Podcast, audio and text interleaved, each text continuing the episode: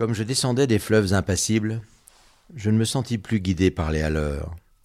Des peaux rouges criards les avaient pris pour cible, les ayant cloués nus aux poteaux de couleur. J'étais insoucieux de tous les équipages, porteurs de blé flamand ou de cotons anglais.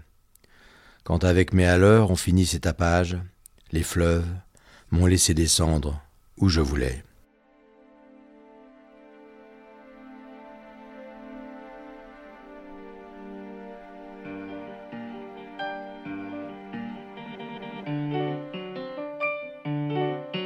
Bienvenue dans l'âme d'une maison, la maison Tétinger. Des bulles, des moments de poésie, des instants d'histoire, un esprit de famille. Vous préférez que je vous appelle comment? Pierre-Emmanuel, pas Monsieur Tétinger? Pierre-Emmanuel, si ça vous va. Pierre-Emmanuel Tétinger est un poète dans l'âme. Rimbaud est son héros.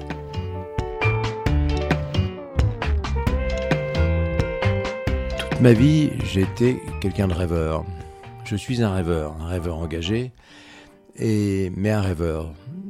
Ma mère, euh, Corinne, euh, est née dans les Ardennes, avec le prénom de Corinne et le nom de Deville.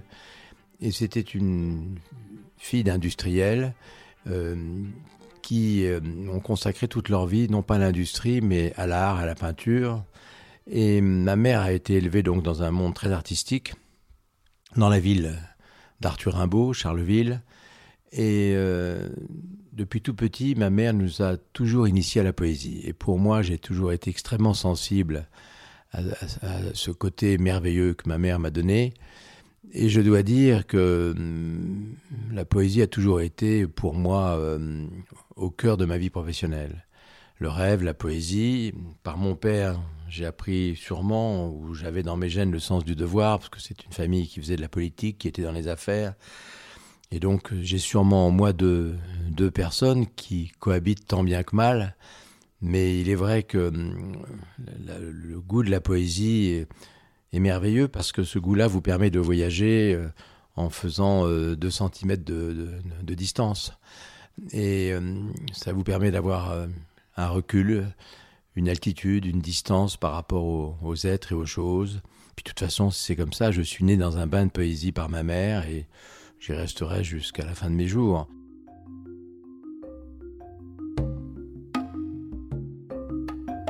J'ai commencé ma vie professionnelle en allant beaucoup en Afrique, en Afrique noire.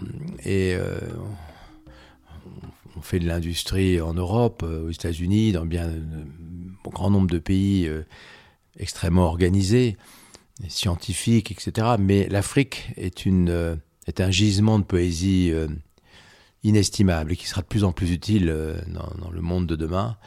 Et donc, j'ai renforcé ce goût de la poésie, cette tendance, en tout cas, en visitant, durant les premières années de ma vie professionnelle, des territoires merveilleux, enchanteurs, pétillants, mais qui, euh, par cette espèce d'humanité particulière qu'on retrouve en Afrique, en Afrique noire, euh, qui vous plonge, euh, surtout quand le soir vient, quand les petites lumières s'allument, quand euh, tout devient un monde d'ombre et de pénombre, et bien tout ça était dans un, environnement poétique enchanteur.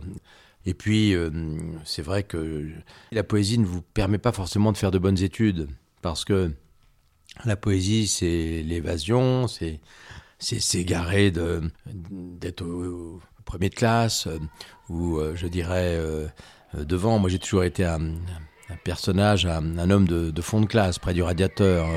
euh, euh, donc, euh, me déconcentrer au bout de cinq minutes pour partir ailleurs. On a dessiné au tableau un rectangle. Veux-tu me calculer le périmètre de ce rectangle? Il faut chercher le demi-périmètre, c'est-à-dire 50 mètres.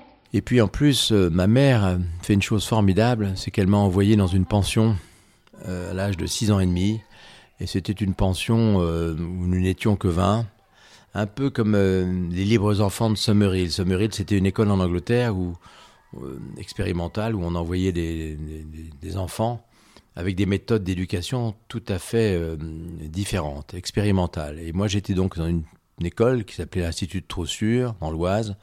Nous n'étions que 20, et le programme, c'était hum, français le matin, grammaire, géographie, histoire. Et l'après-midi, chasse aux papillons, élevage de grenouilles et construction de cabanes. Donc tout ça m'a m'a définitivement ancré dans un monde euh, enchanteur et, et très poétique dont je ne suis jamais sorti.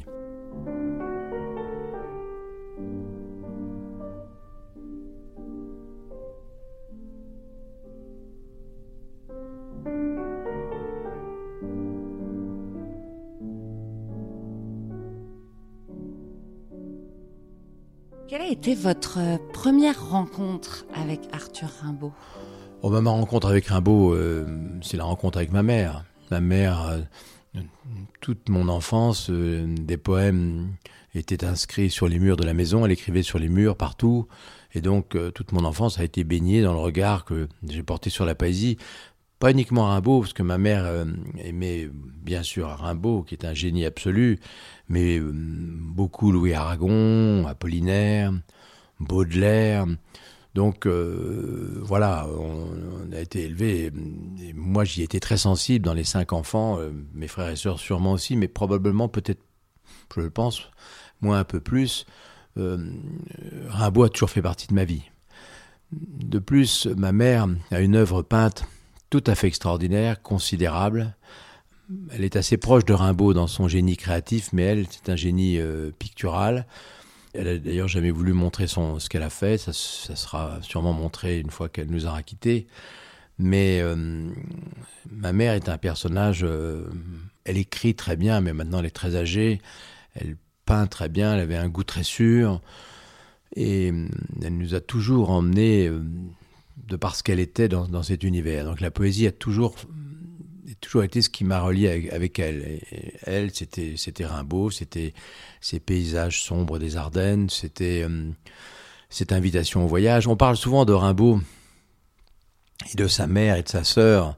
Sa mère était très conventionnelle, très catholique, euh, j'allais dire euh, presque intégriste à Charleville. Sa sœur Isabelle aussi. Il adorait sa première sœur qui est morte jeune, qui s'appelait Vitalie. Sa mère s'appelait Vitalie aussi. Ça a beaucoup compté dans le choix du prénom de ma fille aînée. Donc Rimbaud, voilà. Mais Rimbaud, c'est le génie absolu. Hein. Le génie absolu, c'est le bateau ivre d'Arthur Rimbaud. La tempête a béni mes éveils maritimes.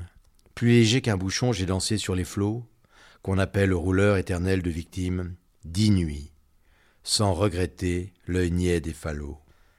Rimbaud, euh, d'abord pour moi, est un personnage inaccessible, parce que euh, Rimbaud euh, était un premier de classe. Premier prix de vers latin, premier prix de vers grec, prix d'excellence pendant de nombreuses années, donc je dois me résoudre au fait que son génie provient aussi d'une éducation littéraire incroyable et donc quelque part euh, c'est une étoile inatteignable pour moi. Mais euh, non les, rêves que j'ai cultivés ne sont pas liés à, lui. C'était dans ma nature. Je crois que euh, je, suis devenu rêveur ou j'ai toujours été rêveur. Et ça je l'ai vu depuis ma plus petite enfance. Et c'est la campagne qui m'a surtout appris à rêver. Plus que Rimbaud. Rimbaud est arrivé quand j'avais 12 ou 13 ans, euh, euh, quand je lisais Le Grand Maulne, quand je lisais euh, Diane Lanster, un roman de Jean-Didier Wolfram, que j'ai beaucoup aimé, ou des tas d'œuvres de Tristan et Iseux, ou d'autres œuvres littéraires. Non, la poésie est arrivée bien, bien avant, dans la façon que j'avais de rêver étant enfant à la campagne. L'Afrique, je l'ai appris plus par le, par le champagne, par ma vision euh, personnelle de l'Afrique que j'ai connue, jeune, que par Rimbaud. Non, Rimbaud, euh, euh, ça n'est pas euh, l'itinéraire de Rimbaud après, quand il a quitté la France pour aller à Harar et en Éthiopie et tout, qui m'a inspiré vraiment. J'étais plus inspiré à ce moment-là par la littérature de Saint-Exupéry. Non, Rimbaud, euh, ce qui m'a inspiré euh, beaucoup de lui, c'est son époque euh, de Charleville, des Ardennes, où il était dans un environnement sombre, il fait sombre dans les Ardennes, il fait vite nuit, où il s'ennuyait, où il était désœuvré, et où donc il imaginait un monde qui lui était inaccessible sur place, et qui donc euh, euh, a été construit, rêvé, imaginé par lui. Ses grands poèmes, il ne les a pas écrits euh, dans les grands espaces qu'il a visités, après, il les a écrits à Charleville, sur un banc de, de, collège le soir avec un pupitre en, bois et un encrier. C'est là que Rimbaud a écrit. Il l'a pas écrit après avoir connu le monde, après avoir baroudé. Quand il a baroudé, qu'il est devenu marchand d'armes et qui faisait des affaires de à de ou de chameau, ou surtout euh, à cheval, eh bien euh, là, il n'écrivait plus. Euh, la poésie n'a. c'est très compliqué de, se mettre en situation d'écrire un poème. Vous en écrivez, vous? J'ai écrit des petits mots poétiques et lorsqu'ils sont adressés à des personnes. je n'écris pas un poème sans que ça soit relié à, un être que j'aime ou que je n'aime pas. Mais je me suis rendu compte que c'est à ce moment-là, c'est quand j'écrivais à quelqu'un que ça, risquait de devenir très poétique. Mais il y a beaucoup de poètes qui n'écrivent pas. On peut être poète sans écrire et avoir une âme extrêmement poétique. Euh, ça serait plutôt mon cas. Moi, je n'ai aucun souci de. D'abord, je ne suis pas un génie et je n'ai aucun souci de postérité. Alors là, je tiens ça de mon père. Je, n'ai aucune envie de gloire, aucune envie de j'ai envie de, me, de disparaître dans la, pétillance des bulles de champagne.